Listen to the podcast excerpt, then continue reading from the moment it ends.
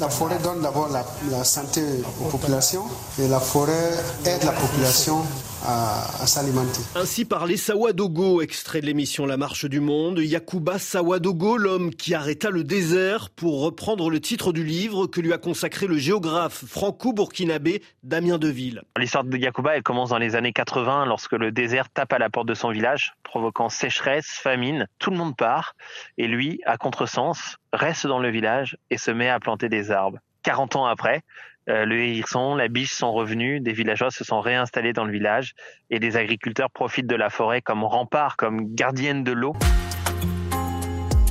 L'homme qui plantait des arbres en plein Sahel avait utilisé une technique ancestrale qu'il avait perfectionnée, le zaï, des trous dans la terre enrichis de matière organique pour capturer la pluie si rare. Traditionnellement, la technique du zaï, on l'a fait au tout début de la saison des pluies.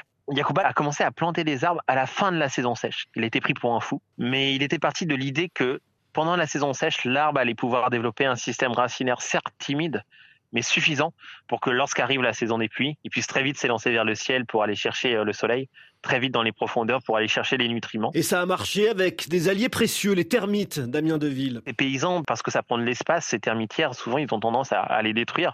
Yakuba s'est mis à les chérir, tout simplement parce que les termites ont le même rôle que, le, que les vers de terre en, en, Europe, par exemple. Elles malaxent la terre, elles dégradent la matière organique, la rendant assimilable par les végétaux, et elles creusent des galeries dans la terre, permettant à l'eau de mieux s'infiltrer. Le Zaï a fait des miracles et continue d'en faire face au réchauffement climatique. Selon l'Institut sénégalais de recherches agricoles, le zaï permet au sol de capturer 50% de CO2 en plus qu'une culture classique. On passe à la question. Quand t'es chat, t'as une vie sympa quand t'es chat.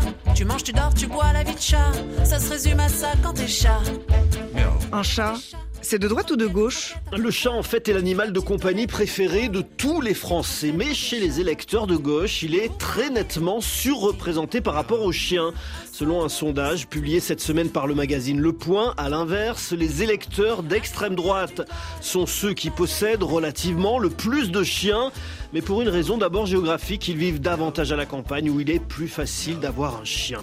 Dans ce sondage indispensable à la compréhension de la démocratie française, on retiendra aussi qu'un tiers des électeurs de Jean-Luc Mélenchon réclament la mise en place d'un congé en cas de décès de son animal de compagnie.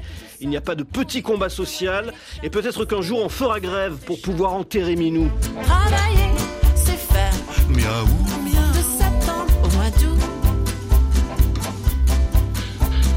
A combien de la chance d'être toujours en vacances?